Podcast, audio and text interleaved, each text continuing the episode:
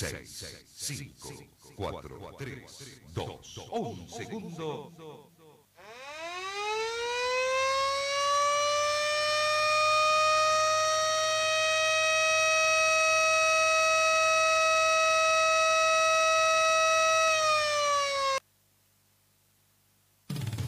La radio te informa la hora. 7, 1 minuto. Temperatura 7 grados. Humedad 81%.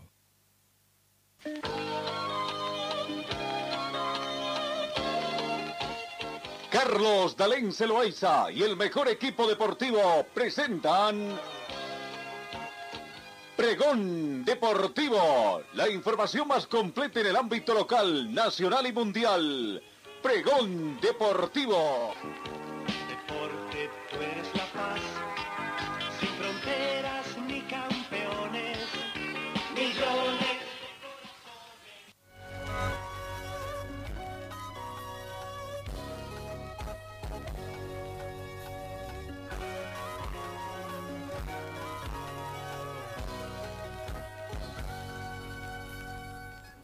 Amigos, ¿cómo están? Tengan ustedes muy buenos días. Bienvenidos a esta jornada de martes 27 de julio. 7 grados centígrados la temperatura que tenemos en este momento acá en Cochabamba. La mínima registrada fue de 5 grados centígrados y se estima una máxima de 24. Parcialmente nublado en este momento. Eh, la humedad relativa del ambiente llega al 82%. No tenemos vientos. Sensación térmica 7 grados. Presión barométrica 1025 hectopascales. Muy buena visibilidad horizontal a razón de 10 kilómetros. Bienvenidos amigos. Comenzamos el recuento de las informaciones.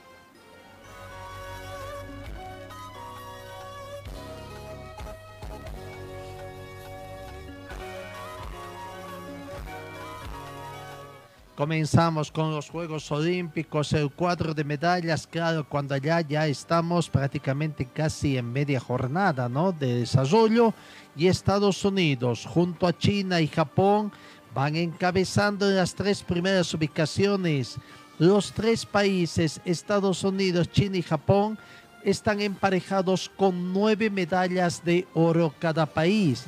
La diferencia hace que Estados Unidos tiene en total 22 medallas, China 21 y Japón 17. ¿Cuál es el detalle que se tiene? Es que Estados Unidos tiene 9 medallas de oro, 5 de plata y 8 de bronce, en total 22 medallas. La China 9 medallas de oro, de oro 5 de plata y 7 de bronce, en total 21 medallas. Japón 9 medallas de oro, 3 de plata, 5 de bronce, total 17 medallas para Japón. En cuarta ubicación aparece Corea con 5 medallas de oro, 7 de plata, 4 de bronce, 16 en total. Eso en cuanto a los juegos, el cuadro de medallas que va apareciendo eh, en esta jornada, ya de acuerdo al detalle que se va haciendo. Eh, por otra parte, tenemos que indicar, vamos con algunos resultados de lo que está aconteciendo en este momento. En voleibol, por ejemplo, se está disputando el primer set entre Brasil y la República Dominicana. Brasil 12, República Dominicana 13. Está perdiendo la selección de voleibol de Brasil, Zama Femenina. En balonmano femenino, Angola en el primer tiempo está perdiendo ante Noruega por 8 tantos contra 10. En jockey masculino, Bélgica están en el cuarto cuarto. Bélgica 9, Sudáfrica 4. En tenis de mesa masculino, eh, Fedon Fan de China frente al portugués Marcos Freitas. Están en 2 a cuando, perdón, 4, 3-0, ¿no? En la cuarta cancha ya, 11-6, 11-6 y 11-2 fue el resultado. En el cuarto set están por dos canchas contra cero. Eh, el checoslovaco Jordi Darko vence a Nippon Arimato Tomazuko hasta el momento por dos tantos contra uno parciales de 10-12, 11-9 y 11-3. Así que así está más o menos el tenis de mesa masculino. Eh, en otras disciplinas, resultados que se están jugando, waterpolo masculino. Australia está perdiendo en el primer cuarto ante Croacia por cero tantos contra uno. En badminton individual masculino, Brian Young está venciendo a Félix Fuderes por dos canchas contra cero, para, uno a uno, perdón, eh, están eh, eh, en la segunda cancha 12-21 y 11-10 el resultado de lo que se está dando. Eso en cuanto a lo que acontece en los Juegos Olímpicos en los últimos minutos, diríamos así, lo que está aconteciendo prácticamente en la actualidad.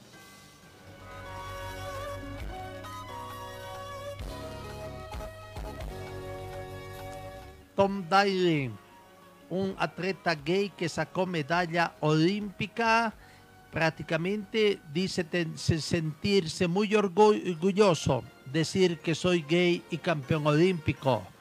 Tom Liddey se mostró exultante tras ganar la medalla de oro para Gran Bretaña en la especialidad de nado sincronizado. Me siento muy empoderado porque cuando era más joven pensaba que nunca iba a lograr nada por ser como soy, reflexionó y ahora se siente muy feliz por, esta, por este logro obtenido. Medalla de oro, nado sincronizado para Gran Bretaña.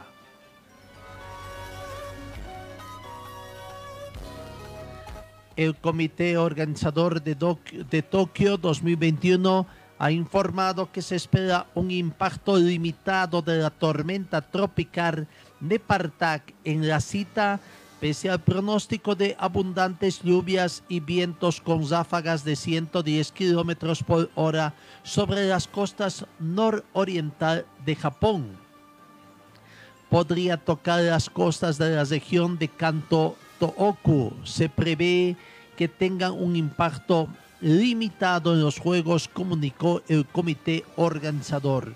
Sin embargo, en el sitio web de Tokio se lee que fueron postergados un día las competiciones de tiro previstas para este martes en Yumenoshima, cerca de Tokio, las de vela en Fujisawa y la final del surf en Sungasaki. El mar está lindo y difícil, afirmó el surfista brasileño Italo Ferreira, uno de los favoritos a la medalla de oro en el debut olímpico de la disciplina de Tokio 2021. Ferreira avanzó a cuartos de final tras superar al neozelandés Billy Stirman, mientras que el también brasileño Gabriel Medina selló su boleto al vencer al australiano Julian Wilson, cuyo compatriota Owen eliminó al francés Jeremy Eso es lo que está contiendo las últimas noticias que tenemos en torno a los Juegos Olímpicos 2021.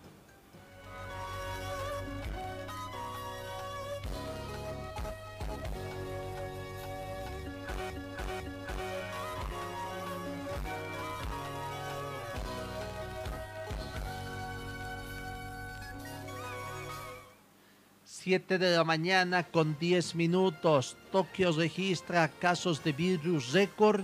Osaka sale en los Juegos según los últimos informes. La ciudad sede de los Juegos Olímpicos Tokio ha informado este martes de un número récord de casos de coronavirus, incluso cuando los atletas continuaron compitiendo en la ciudad en un cuarto día de los Juegos con Naomi Osaka haciendo una salida sorpresa del torneo de tenis de acuerdo al deporte que se tiene. No, realmente esa es la situación que se presenta. La atleta Naomi Osaka dio una salida sorpresiva del eh, torneo de tenis también de acuerdo a los últimos deportes que se tiene. Cambiamos un poquito el panorama informativo, 7 de la mañana con 11 minutos. El Gran Premio de Tailandia 2021 del Mundial de Motociclismo ha sido cancelado debido a la situación de pandemia por coronavirus y las restricciones sanitarias derivadas, por lo que Dorn Sport busca ahora un nuevo escenario para completar el calendario. La FIM, la IRTA y Dorna Sport, Sports lamentan anunciar la cancelación del Gran Premio de Tailandia 2021 que iba a celebrarse en el circuito internacional de Chang del 15 al 17 de octubre, apuntaron mediante un comunicado.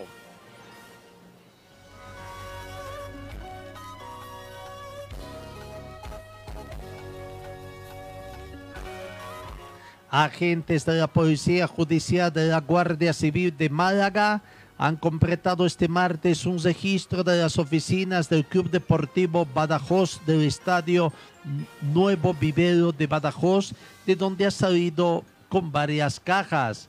La operación por delitos económicos y que afecta a varias provincias españolas, entre ellos Badajoz, ha sido ordenado por un juez de la provincia de Málaga, según han informado varias fuentes de la Guardia Civil.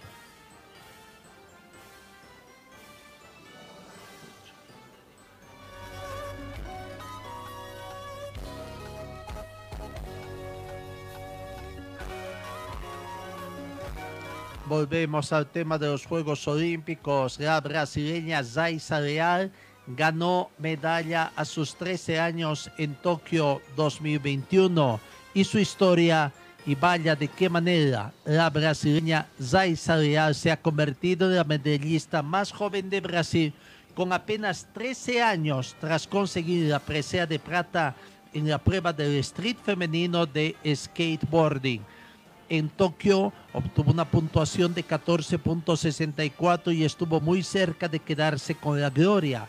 Sin embargo, falló en su último truco y terminó siendo superada por Momiji Nisilla, también de 13 años. Real destronó a Talita Rodríguez como la brasileña más joven en participar en un juego olímpico. Rodríguez fue finalista en el 4 por 100 metros estilo libre Londres, 1948, y en ese momento tenía 13, 13 años y 347 días, casi a poco de cumplir 14 años. Nunca escuché a quienes decían que las chicas no podíamos hacer skate. Yo creo que todos los deportes son válidos para chicos y chicas. No hay barreras en los deportes, no creo en las ideas eh, preconcebidas de este tipo o que estudiar y hacer skate sean incompatibles, terminó indicando la joven atleta brasileña.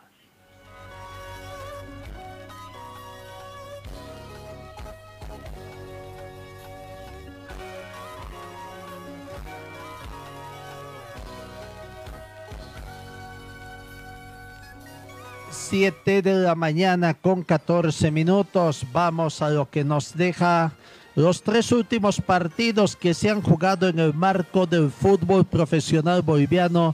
La undécima fecha que se disputó ayer lunes, cesando la, la quinta fecha prácticamente de este eh, campeonato, la undécima fecha, ¿no? Vamos repasando por orden de horario lo que aconteció prácticamente el partido entre Real Santa Cruz y San José que terminó eh, empatado, o perdón, terminó con una goleada para Real Santa Cruz por cinco tantos contra cero. Prácticamente fue una goleada de proporciones. Parecía que no iba a ser tanto por los primeros minutos de juego y donde San José se prodigaba en procura de conseguir por lo menos un gol. No fue así, fue pasando los minutos y finalmente fue una goleada la que dio el equipo Albo allá en Santa Cruz en su terreno. A los dos minutos, Edarlin Reyes abrió el marcador en forma muy temprana. Carlos Enrique Saucedo al minuto 9 amplió el marcador a 2. 2 a 0 terminó el primer tiempo en la segunda parte, ni bien comenzó el partido, minuto 47, en contra Rodrigo eh, Delgadillo, prácticamente hubo una especie ahí de, de incertidumbre. ¿Quién convirtió tanto? Era Saucedo el que convirtió, inicialmente decían aprieto en gol en contra, pero finalmente Rodrigo Delgadillo fue el que convirtió también en contra para el 3 a 0 en favor de Real Santa Cruz. Edarlin Reyes al minuto 80, el cuarto tanto, el segundo de su cuenta personal. Y en el minuto apareció también Carlos Enrique Saucedo, minuto 90, el segundo de la cuenta personal de Carlos Enrique Saucedo y el quinto gol para el equipo Albo. Victoria amplia, victoria holgada ante un San José que termina siendo nuevamente humillado y no encuentra solución a este tema de, de, su, de las crisis que tiene en el fútbol boliviano. ¿No? Así que bueno, eh, ahí está la situación que se plantea. Vamos con la nota que deja ese partido. Real Santa Cruz. Edarlin Reyes fue considerado como la figura de este encuentro por la empresa que ostenta los derechos de televisación del fútbol profesional boliviano. La palabra del futbolista Reyes. Vamos con Edarlin Reyes, la figura Tigo del partido, un compromiso que termina goleando, ganando. Y te pregunto, ¿gustó el rendimiento del equipo Edarlin? Primeramente, buenas tardes. Eh, sí, eh, el equipo estaba trabajando para esto, para, para este compromiso. Y, gracias a Dios lo, hicimos, lo hicimos excelente, con un, rival que se nos cierra mucho atrás, se nos cerró mucho atrás, pero así pudimos marcarle y sacar el resultado que es lo importante. Corriste todo el partido, convertiste dos goles y con estos tantos alcanzás al Lerete en la cima de los máximos artilleros. Sí, así mismo es. Eh, eh, di todo para, para el equipo, para sacar estos tres puntos que lo necesitaban bastante, para, para seguir sumando una tabla. Eh, gracias a Dios estamos ahí arriba con los goleadores y Dios mediante vamos a seguir metiendo goles para llegar hasta el tope, que es lo que se viene trabajando. Te consulto, ¿se comienza a ver la mano del nuevo entrenador o es prematuro mencionar aquello? Eh, no, prematuro, es pre- es prematuro, pero el entrenador tra- está trabajando bien. O sea, trabajamos mucho con pelota, que eso es lo importante, pero apenas tiene tres días trabajando con nosotros y más adelante se, se vendrán los resultados con, con los otros rivales. Lo último, te quiero preguntar por tu rodilla izquierda. Vimos que estabas complicado. ¿Cómo terminaste el compromiso y cómo estás de cara al próximo partido? Sí, eh, tuve una molestia ahí en, en el segundo tiempo, comenzando. Solo, ¿no? Sí, so- solo.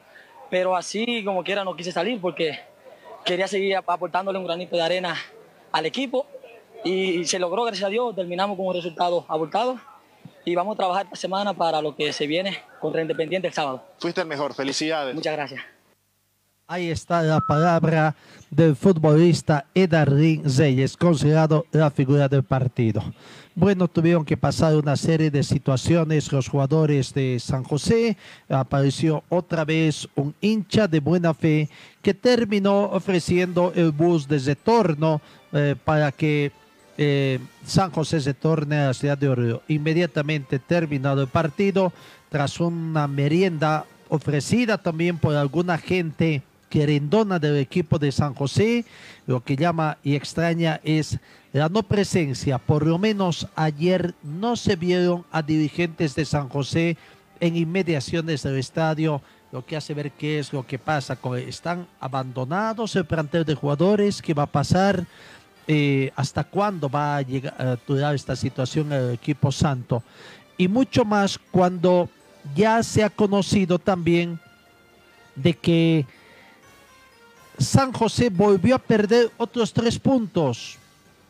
Ayer se dio a conocer esta situación en el hecho de que el equipo de San José, el tribunal, bueno, el cuestionado tribunal de que existe acá en, Bol- en Bolivia, Tribunal de Penas, habría emitido una nueva sanción en contra del equipo de San José, sancionando con la pérdida de tres puntos por los casos de Zonal Segovia, Rodrigo Vargas e Iván Vidauze.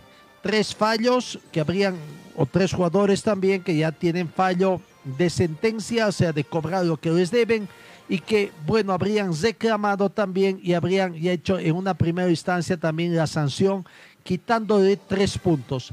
Ya son 12 puntos los que ha perdido San José en este torneo en 11 partidos jugados y 12 puntos que han quitado que equivalen a cuatro partidos, prácticamente San José terminó la primera fase, ¿no? Terminó la primera fase siempre y cuando gane también los próximos partidos. San José, los cuatro que le quedan, para poner en cero eh, y, comenzar ahí a tratar de llegar a Real Potosí, que por el momento tiene cinco puntos, a Real Santa Cruz, que tiene 11 puntos, y a Wisterman, que tiene 12 puntos. Me queda una duda, la verdad, y la verdad también que hay que reconocer la poca transparencia que existe al interior de la Federación Boliviana de Fútbol. No hacen públicos sus documentos como lo tenían anteriormente. Y hablo del reglamento de campeonato, eh, la convocatoria de campeonato único 2021, que es lo que han determinado. Nos pasamos simplemente por lo que dicen los dirigentes, ¿no? Y lo que sabíamos que es un solo campeonato único que se juega en este torneo y que pues, sí va a haber descensos. Pero me sorprendió revisando eh, eh, alguna información en las últimas horas y ya no nos dio tiempo para tratar de investigar un poquito más, queda pendiente para esta jornada ver realmente qué está determinado en el fútbol profesional. ¿Cuántos descensos directos hay y cuántos descensos indirectos? Lo normal es que sea un descenso directo y uno indirecto. Pero eh, revisando esa escuché que en parte de la transmisión ayer del canal oficial decían de que este año había un descenso directo y dos indirectos. Eso nos llamó, me llama la atención. ¿Es así? ¿En qué situación queda? Porque vuelvo a preguntar, Bitterman ganó ayer, sí, ganó. Eh, con las justas ganó. Un poquito trata de tomar distancia, sí, pero por ahí Real Santa Cruz también. Real Santa Cruz con su goleada a San José, momentáneamente se ponía una posición por encima de Wisterman, hasta que Wisterman jugó el partido de la fecha, ganó y otra vez puso eh, otra vez como estaba la situación. Vale decir, Wisterman por encima de Real Santa Cruz con un punto que lo separa en la tabla de posiciones. Pero en el puesto 16 está San José, condenado al descenso directo. Pero ¿qué pasa si San José no termina el campeonato? Vuelvo a reiterar lo que aconteció con Destroyer. Y lo descendieron después, porque hubo también otro abandono, ¿no? Recordarán ustedes. Real Potosí entonces tendría que al descenso directo. Real Santa Cruz al descenso indirecto. Y si hay un segundo descenso indirecto, Wisterman está comprometido. Hay que estar luchando con Brumming y, claro, tratando Brumming y Wisterman de no alejarse de la zona de puntuación, aunque con los resultados que ayer se han dado, que enseguida revisamos, después revisamos la tabla de posiciones, hay cambio, hay cambio también en, en cuanto a las ubicaciones y Aurora. Aurora quedó momentáneamente también al margen de las posiciones de privilegio o de las ocho ubicaciones que tiene de cupos a torneos internacionales el fútbol profesional boliviano.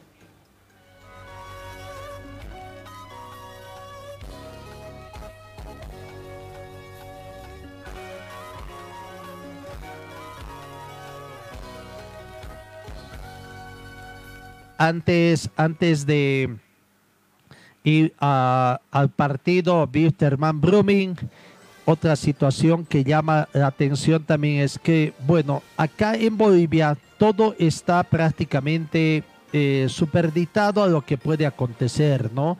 Hay susceptibilidades por todo lado prácticamente. Eh, la Asociación Boliviana de Árbitros ha hecho llegar en las últimas horas a la Federación Boliviana de Fútbol, a la cabeza de esta institución, cartas dirigidas al presidente de esta Federación Boliviana, ingeniero Fernando Costas, reclamos por las declaraciones hechas por el técnico de San José, por una parte, el, el profesor Domingo Sánchez, y por otra, también en otra misiva, fechada también el mismo, eh, uno, eh, la del técnico de San José, es fechado el 20 de julio. La del técnico de Real Potosí, profesor Armando Ibáñez, ha sido fechada el 26 de julio y reclaman también por las declaraciones hechas por el profesor Ibáñez en contra de uno de sus colegiados, al igual que lo que aconteció con el técnico Domingo Sánchez. Hay fuertes declaraciones de los técnicos a la culminación de los partidos, reclamando, reclamando la actuación de los árbitros, ¿no? Parcializaciones, prácticamente los tratan de todo, irreproducibles en algunos casos, los términos con los que eh, los técnicos de fútbol eh, van refiriéndose. Y bueno, ayer también la dirigencia de, de Oriente Petrolero se quejó también del árbitro del partido entre Oriente Petrolero y Aurora. Y Aurora seguramente también va a, a- a hacer conocer sus reclamos. Lo cierto es que no fue un buen arbitraje también el de ayer. Pero bueno, vamos primero con el partido Wilstermann Brumming que se jugó en horas de la tarde ayer aquí. Victoria, victoria de Wilstermann, alegría para los aviadores que aquí en el estadio Félix Capriles ganaron a Brumming por dos tantos contra uno. Pudo ser una victoria holgada y terminaron un poco como que sufriendo, ¿no? Un poco más y no pedían hora los de Wisterman para que se acabe el partido partido dirigido por Vivio Rodríguez aquí en Cochabamba sin mayores complicaciones prácticamente en cuanto al desarrollo del encuentro. Un Wisterman muy livianito, encontró también a otro equipo livianito, Brumming, que deja jugar ambos, ceden muchos espacios prácticamente y permiten eh, que jueguen los equipos con muchas imprecisiones, eh, partido que se jugó más que todo en medio campo, imprecisiones en los mismos pases, cosa de que no puede llegar a, mayo- a concretarse en situaciones de peligro, tendríamos que decir, eh, la- las jugadas que se van concretando. Y las pocas jugadas de- que se pueden elaborar prácticamente también eh, no tienen la definición adecuada. Pero bueno, Wisterman ganó, esa es la alegría. Ha sumado, eh, no ha subido en la tabla de posiciones, reitero, y lo decíamos ayer, necesitaba ganarse Wisterman para tratar de no alejarse de la zona de puntuación, de la zona de premiación, ¿no? Y bueno, fue en ese objetivo. Pero Wisterman tendrá que seguir mejorando, tratando de conseguir puntos, no solamente de local, sino también de visitante, para llegar al objetivo final, que es clasificar a un evento internacional, no importa el premio consuelo Copa Sudamericana. Julio César Pérez al minuto 14, gol en contra, abrió el marcador en favor de Wisterman. Quizás cuando mejor jugaba todavía el plantel de Brumming, ¿no? O sea, no le dejaba los espacios suficientes a Wisterman. Vino la, pudo considerado, puede considerarse también la primera llegada del plantel de Wisterman y con esta mal- tan mala suerte que no sé si Julio César Pérez, el defensor central, se la quiso colocar para su portero o quiso sacarla afuera, pero lastimosamente lo que hizo fue introducirla en su propio arco. El primer tiempo terminó así con ese 1 a 0, mezquino, pobre, diríamos también como el espectáculo.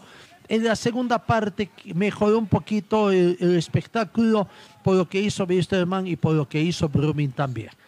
Gilbert Álvarez al minuto 56 aumentó la cifra para el plantel de Wisterman.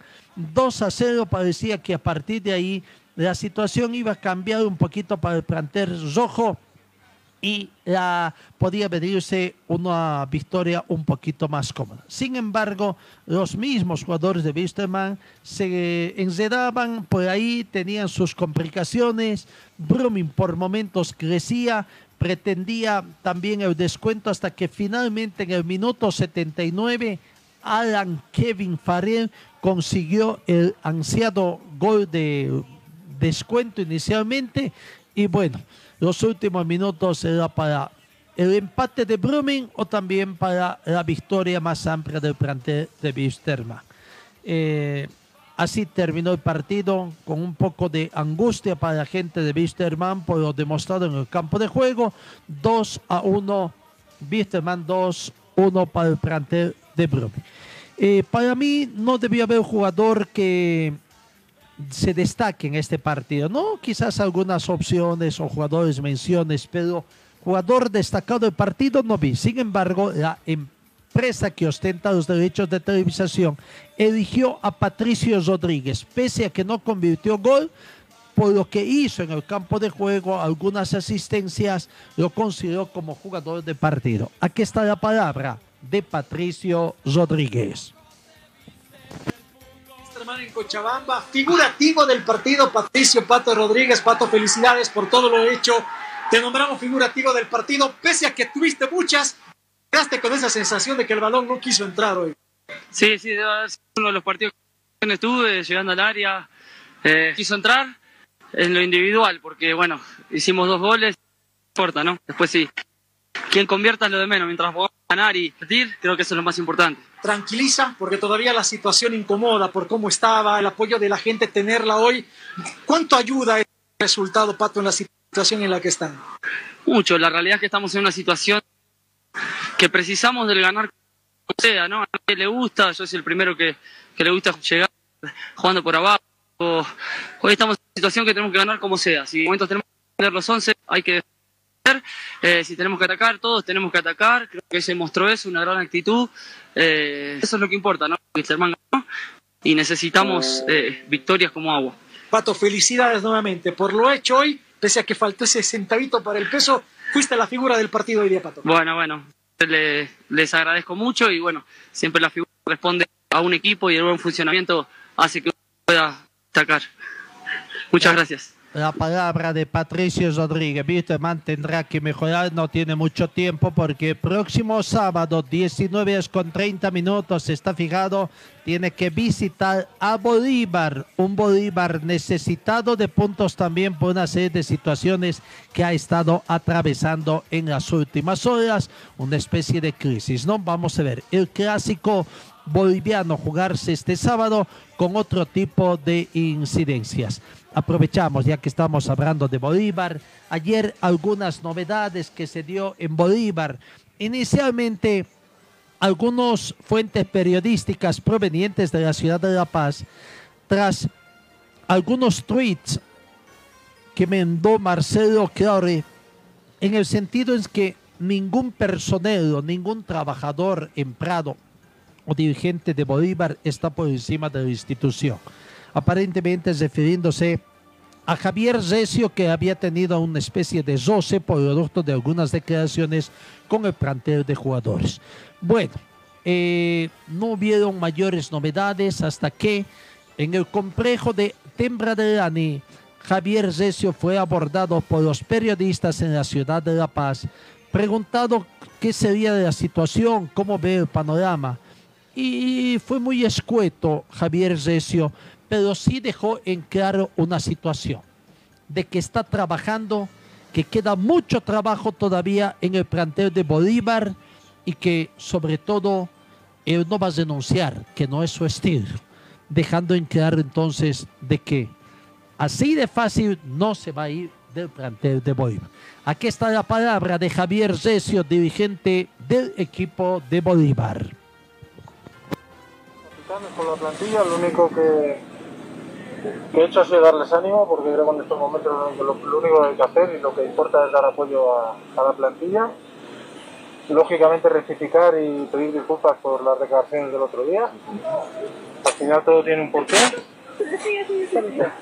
Pero yo creo que lo más importante es apoyar al equipo todos los que realmente sentimos y queremos que al Bolívar le vaya bien, en estos momentos es cuando hay que apoyar al equipo y a los jugadores, que son los tienen que salir a a ganar.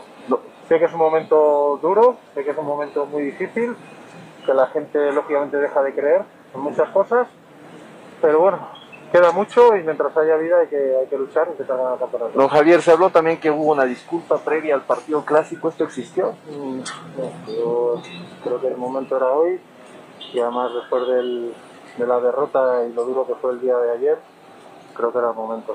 Me importa que los jugadores se recuperen anímicamente y creo que, como te dije antes, que ahora que pelear. Se especula mucho, Javier, de salidas. ¿Se ha hablado algo de esto? Estamos trabajando, tenemos poco tiempo, estamos trabajando y va a haber salidas y, e incorporaciones, espero. Vale, Eh, gracias a hay, todos. hay algo de Ronnie Fernández. Don Javier, él nos decía que se había enfriado un poco la cosa. No hay nada de Ronnie Fernández. ¿No, no viene a Bolívar? Difícil. Javier, no vas a renunciar, ¿verdad? No, no he renunciado nunca, no es, no es mi estilo y no lo voy a hacer. Muchas gracias. Gracias. Así, después se fue prácticamente, se subió a la movilidad y se fue Javier Recio. Es eh, la situación que se plantea en el equipo de Bolívar. También se anunció algunos cambios en el plantel de Bolívar, salida de jugadores. Estamos en las últimas horas prácticamente para el cierre de jugadores, habilitación de nuevos jugadores en este corto periodo en el, eh, fútbol profesional boliviano, ¿no? El 28 se vence. Hoy estamos a 27. Mañana prácticamente a medianoche se cierra el plazo. Los equipos, algunos equipos están buscando con toda eh, situación eh, buscar prácticamente refuerzos. En el tema de Bolívar, con los cambios que habría anunciado Marcelo Clauri, no sé si sorprende o no, porque todos pensaban que primero se iba a Reyes, ahora anuncian, no, o perdón, se iba a Recio. No se va a Recio, aparentemente hay un cambio y van a cambiar eh, de, ubicación, ya no tendrá tanto contacto con los jugadores y con el cuerpo técnico, seguramente tendrá un posiblemente un trabajo mucho más de escritorio y vendrá otro director deportivo. Pero lo que sí llamó la atención es que le dieron el gracias a Felipe Carvalho, jugador chazúa, jugador uruguayo, y pues, no va más. Y en su reemplazo, incluso, está circulando a través de las redes un video dándole prácticamente la bienvenida a un jugador costarricense eh, de nombre Jürgens Montenegro. Dicen por ahí que es un joven jugador que ha conver- a- a goleador en los equipos de Centroamérica que ha jugado, en su selección también en Costa Rica, es goleador. Y a ver, vamos para que vean ustedes un poquito eh, eh, la situación y quizás podemos ir viendo también con el audio correspondiente para ver un poquito lo que se refieren algunos goles que, los que ha convertido el jugador Jürgensen Montenegro.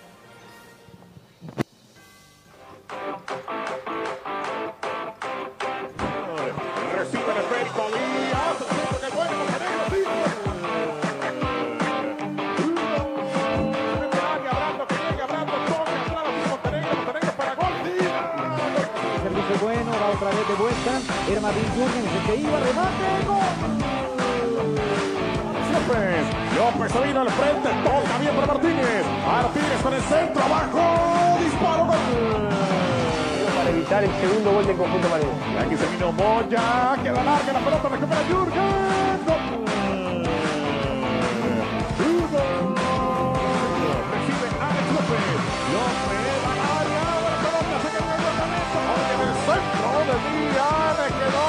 Remate gol. Y una U que enfrenta a la San Carlos. Viene Jürgens, atención, saca el remate, gol. Recupera la pelota, logran el centro.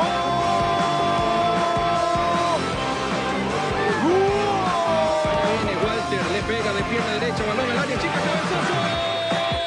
¡Gol de Quicará! Y la entrega para Jürgen Montenegro que la pone abajo con la marca sobre Fajardo. Sacó la marca, va Jürgen, va Jürgen, remató.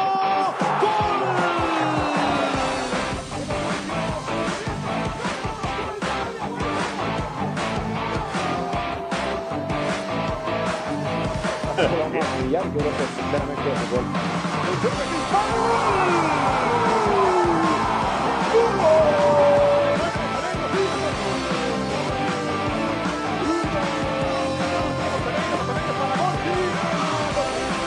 Jurgen que.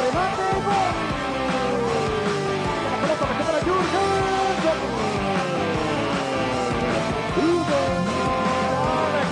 para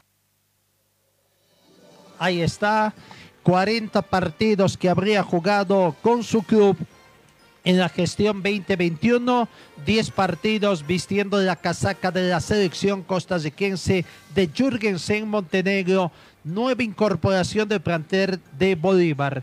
No tenemos información si llegó o no, va a llegar, pero lo cierto es que tiene que llegar el jugador para ser habilitado ante la Federación Boliviana de Fútbol. Seguramente estaría llegando en las próximas horas. Es información que ha hecho conocer el plantel de Bolívar. Se anuncia también que en el transcurso de las siguientes horas, Sadoku, el otro jugador delantero, que también tiene la controversia, no lo rendido, estaría también dejando el plantel de Bolívar. Eh, lo que se abre es que Marcelo Clauri quiere contratar también a un defensor y a un mediocampista. Ya contrató a un delantero. Veremos qué va a acontecer en las siguientes 48 horas.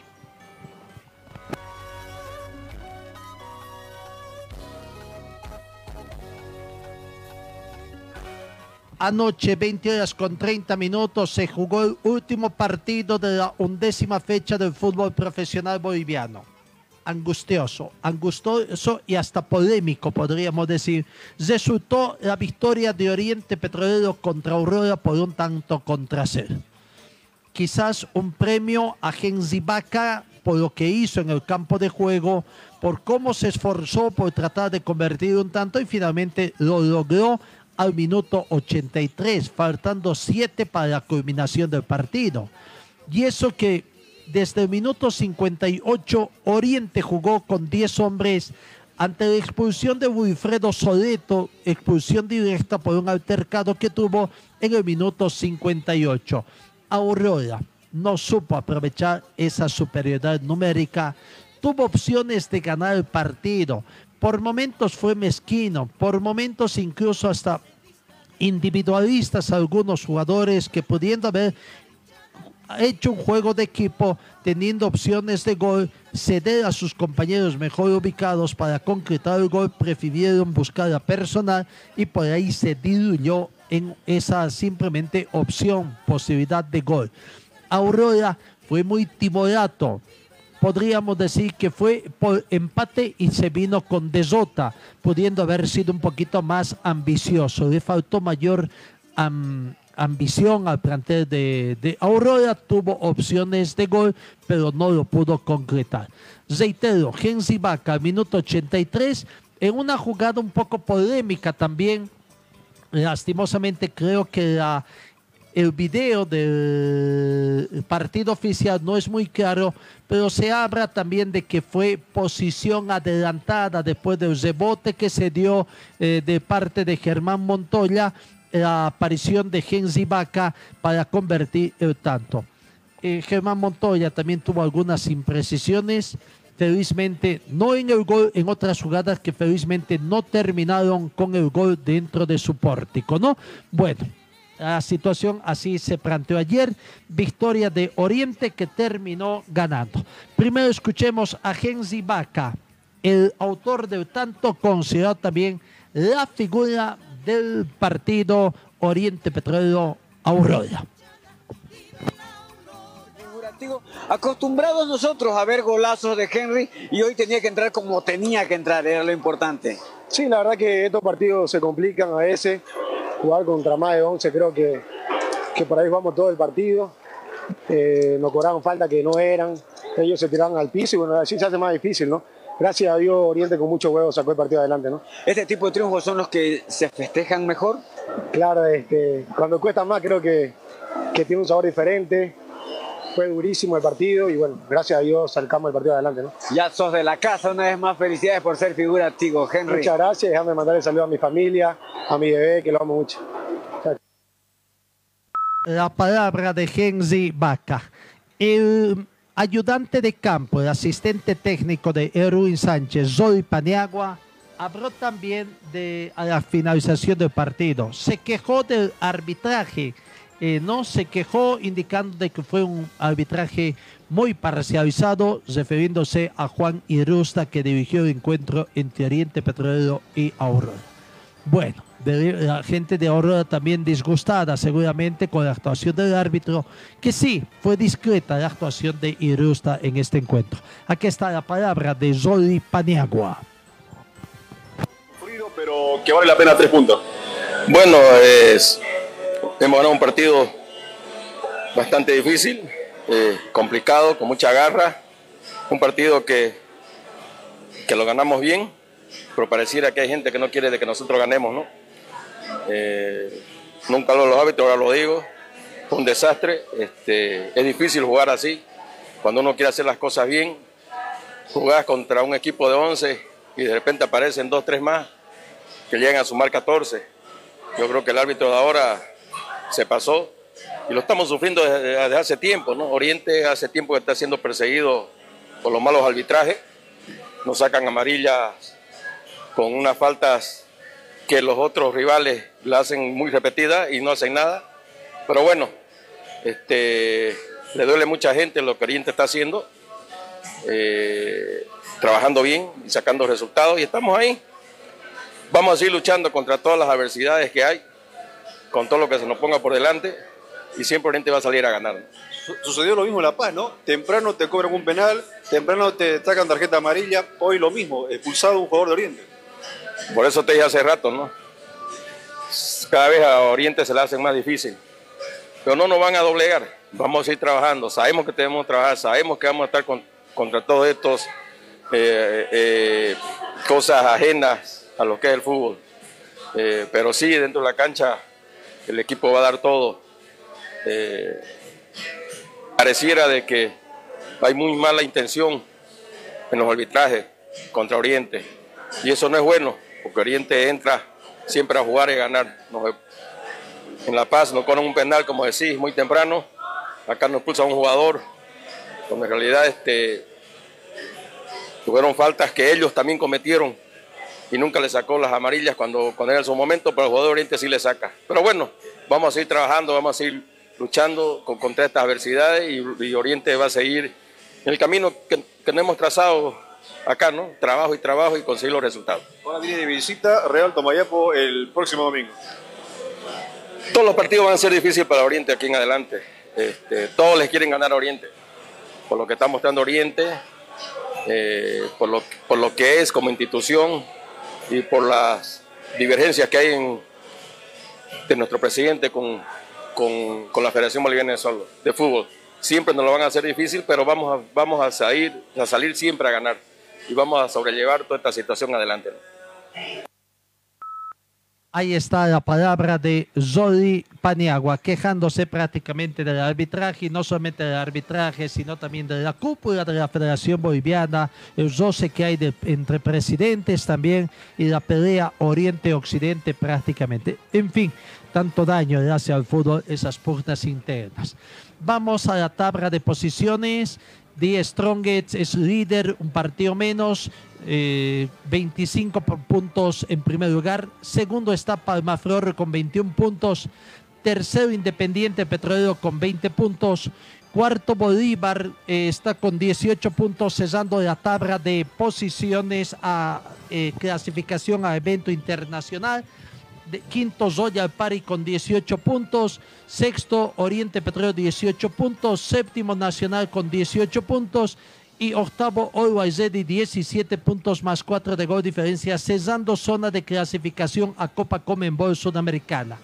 Noveno Zoya Real Tomayapo con 17 puntos, décimo Guavirá 16 puntos, bajó a la undécima ubicación Aurora con 16 puntos, eh, de, ubicación Blooming con 13, décima tercera ubicación Wisterman con 12, décima cuarta ubicación el planter de Real Santa Cruz con 11, décima eh, de- décima quinta ubicación para Real Potosí con 5 y último San José que repito ya está con menos 12 de gol de, de puntos, 12 puntos que debe, producto de que van quitando al plantel santo por las situaciones de deudas con exjugadores.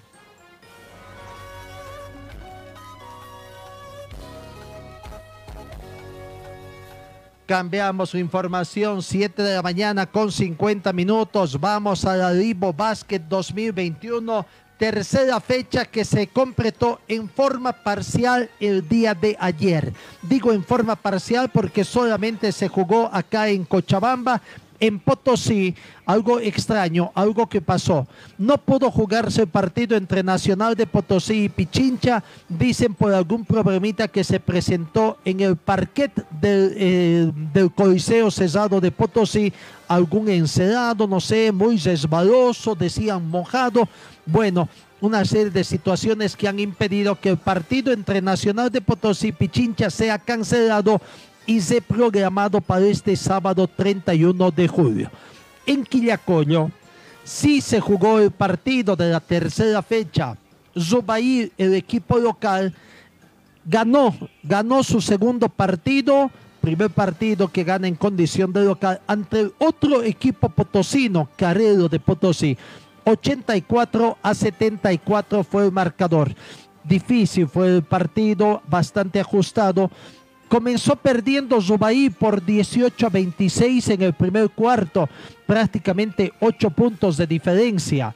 En el segundo cuarto se hizo el planter de, de Zubaí y venció por 23 a 11, yéndose al descanso eh, en el resultado global Zubaí 41, Carrero de Potosí 37. El tercer cuarto volvió a ser ajustado, pero ganó el equipo quillacoyeño por un punto de diferencia, 24 a 23, teniendo en el global 65 a 60, 5 puntos arriba del equipo de Zubaí. El último cuarto, otra vez ganó Zubaí por 5 puntos, 19 a 14, ampliando a 10 el puntaje final de diferencia. Resultado final, Zubaí 84, Carrero 74. Buena la victoria del equipo cochabambino que se ubica en situación expectante y estamos en contacto. Agradecemos a don Marcelo Tames, dirigente del equipo de Zubaí, para que nos comente esta victoria, victoria de Zubaí anoche en el Coliseo de Quillacollo. ¿Cómo está don Marcelo? ¿Qué tal? Muy buenos días. ¿Qué tal? Buenos días. Gracias por la, por la cobertura. Sí, ayer fue un partido en el que ya pudimos estar por fin completos. El, el equipo ya se completó ayer con, con el tercer refuerzo, pero eh, lamentablemente no pudimos hacer que este que esta persona llegue mucho antes por un tema de, de algunos requisitos que, que le faltaba al jugador para poder salir de su país. Y ayer con su llegada, pero prácticamente bajó del avión y se puso a jugar, entonces fue un poquito difícil que se adapte, pero eh, gracias a Dios se dieron las cosas y esperamos que de aquí en adelante ya eh, él pueda trabajar eh, con el cuerpo técnico mucho más tiempo y podamos tener mejores resultados. Con esto prácticamente con equipo eh, completo, equipo de Zubaí ya va a andar, pero este campeonato está siendo muy ajustado, ¿no? Sobre todo da la sensación que de visitante se puede conseguir mejores resultados que de local. Sí, sí, el problema es que, que, las fechas, como usted dice, eh, son muy, muy cortas, ¿no? Hay un, una, la próxima semana tenemos un partido el 6 de agosto y al día siguiente 7 de agosto. Y eso debido a que tres clubes son en Potosí, entonces se les complica, creo, el calendario a ellos por el tema de, de, que usan el mismo escenario deportivo allá en Potosí, tres clubes prácticamente. Entonces nosotros vamos a jugar el 6 de agosto y el 7 de agosto allá. Eh, me parece muy muy muy muy muy muy seguido no los, los encuentros pero no hay de otras De acuerdo, pero de acuerdo a la programación que tengo, eh, Zubaí todavía tiene que jugar este 30 de julio de visitante ante Pichincha de Potosí. ¿Estoy en lo correcto? Sí, este este 30 de agosto el día 29 nosotros partimos a, para jugar contra Pichincha de Potosí y después tenemos un partido más de local y dos partidos de visitante allá. Eh, ¿Cómo ve usted la actuación del equipo técnicamente? ¿Ya se van ensambrando, están yendo de menos a más, también tomando en cuenta el poco trabajo que ha tenido todavía el profesor Sandro Patiño? Sí, sí, el, el, el, tropezón que hemos tenido contra Nacional Potosí fue precisamente porque no teníamos un equipo fuerte en, en poste bajo y, y, eso era debido a que nos faltaba un refuerzo. Pero ya con la llegada de, de Gregory Curvelo, creo que esa, esa, cefalía ya, ya está cubierta y, y de ahora en adelante solamente es que, que él se ensambla el sistema de juego que quiere el profe y seguramente vamos a tener muchos mejores resultados que el que hemos tenido ayer. Así esperemos, ¿no? O sea, comenzó muy bien el equipo de Zubair Quillacollo ganando por un buen margen 106 a 75 Amistad de Sucre.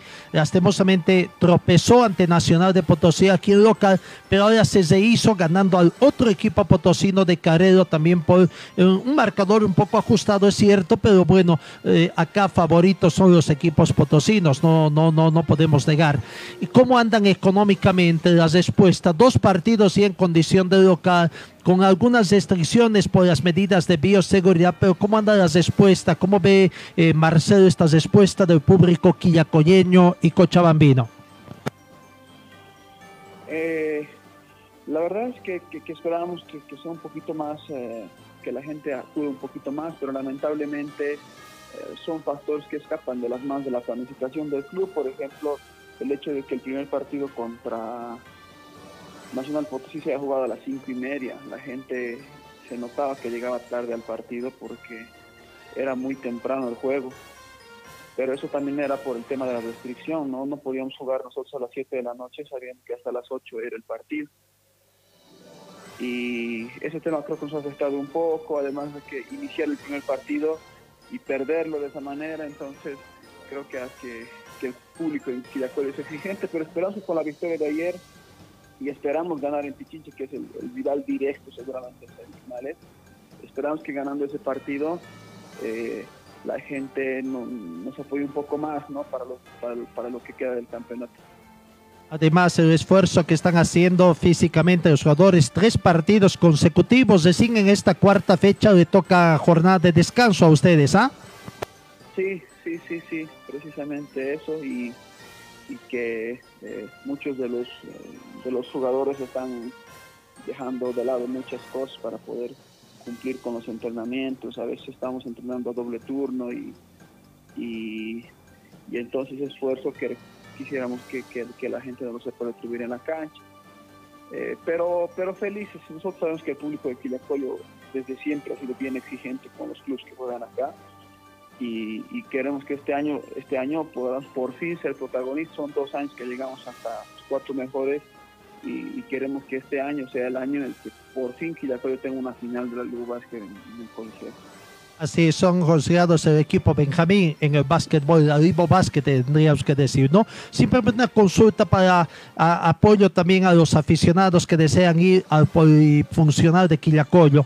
Claro, tienen todavía el partido de, vi, de, de visitante ante Pichincha de Potosí para cesar esta primera mm, ronda y el próximo 3 de agosto, ya lo dijo usted, eh, de local comienzan eh, las rondas de las revanchas ante Amistad de Sucre. ¿Cómo están haciendo? ¿Con qué requisitos exigen al público que asiste al estadio? Un poco por la controversia, esto ustedes ofrecen entradas para mayores de 15 años y menores de 15 años. ¿Cuáles son los requisitos que tienen entonces las personas para poder ingresar a los partidos del equipo de Zubaí? Eh, según norma nos exigen que, los, que las personas que vayan al coliseo puedan ingresar con su carnet de vacunación, las personas que son mayores de 18 años. Y obviamente las personas que son menores de 18 años no tienen la vacuna porque no, no, no se ha autorizado aún que, puedan ser vacunados. Y en ese caso, eh, los, a las personas que son menores de 18 años no les exigimos ningún tipo de documento. Pero sí a las personas que son mayores de 18 años les exigimos que tengan eh, el carnet de la vacuna o, o, en su caso una prueba PCR. Pero esto por norma, ¿no? No, no es algo que se le ha ocurrido al club, sino que esto nos vienen controlando desde el, desde el CEDES. No, no, de acuerdo, por eso más que todo era para aquellos menores, ¿no? Sabiendo una situación. Para los menores está extenso entonces la presentación de la fotocopia del certificado de vacunación porque no, en nuestro país no se está vacunando a los menores de edad, ¿ah? Exactamente, por ese, por ese, por ese mismo sentido no, no exigimos a las personas que sean menores de 18 años ningún tipo de requisito. Perfecto, Marcelo, gracias. Eh, felicidades a Zubair, está haciendo buena campaña. eh, a tomar descanso, lastimosamente no se puede observar los partidos, no están siendo televisados. Falló prácticamente, creo, el contrato que pensaban tener contigo Sport. Y bueno, eh, a ver un poquito, van a tener ustedes quizás eh, espías, como se dice, para ver el partido que tendrá Nacional de Potosí con Pichincha. Claro que lo han postergado para un día después. O el partido de Nacional Potosí contra Amistad de Sucre, Pichincha de Potosí con Carrero de Potosí, que jugarán previo al partido que tendrán ustedes contra Pichincha en la Villa Imperial. Sí, el partido de, de Pichincha con Nacional Potosí, un tema de, de- del campo deportivo, que habían puesto cera o algo así, se ha suspendido para el día sábado. Entonces, no nos va a dar chance de poder ver ese partido antes de jugar con Pero prácticamente no lo hemos visto a Pichincha, ¿no? No, no se ha transmitido ningún partido, entonces no se puede hacer ningún tipo de scouting ni nada, pero eh, estamos con las ganas de ir y, de jugar y de tratar, como sea, como le digo, eh, nosotros sabemos y estamos conscientes que el Club Pichincha va a ser el equipo con el que nos va a tocar jugar la semifinal seguramente, entonces el equipo a ganar. Perfecto, gracias Marcelo, Fe- felicidades nuevamente y agradecidos por este contacto que tiene con RTC Pregón Deportivo. La palabra de don Marcelo Tames, dirigente del equipo de Zubaí. Siete de la, ma- 8 de la mañana con dos minutos, prácticamente ya estamos en la recta final. Vamos a ver alguna otra información que tenemos. Aurora vuelve hoy al mediodía después de su partido allá en la ci- ciudad de Santa Cruz recién y a prepararse para el partido que tiene en la ciudad de Cochabamba el sábado ante The Strongest. Eh, Rusia volvió a la cumbre olímpica de la gimnasia. Nikita Nagorny, Artur Dararoyan y David Belyarsky, además de aviación, se colgaron medallas de oro en los Juegos Olímpicos de Tokio, 25 años después de que gimnastas inolvidables como Nemov o Khrushchev ganasen medalla de oro en los Juegos de Atlanta 96. El equipo masculino ruso volvió a ser cumbre olímpica con su victoria en Tokio en un concurso apasionante que se resolvió en el último ejercicio del último aparato. Bueno, vamos reiterando cómo está el cuadro de medallas en, el, en este ya jornada de cuarta jornada de los Juegos Olímpicos, repito, Estados Unidos, China y Japón tienen nueve medallas de oro. Estados Unidos tiene cinco de plata, al igual que China, tres plata Japón.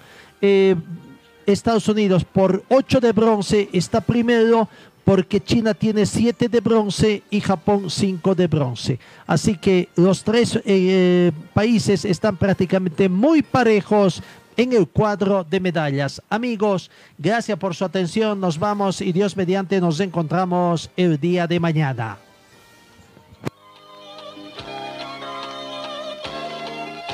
Fue el equipo deportivo de Carlos Dalén Celoaiza que presentó Pregón Deportivo. Gracias al gentil auspicio de nuestras casas comerciales. Ustedes fueron muy gentiles y hasta el próximo programa.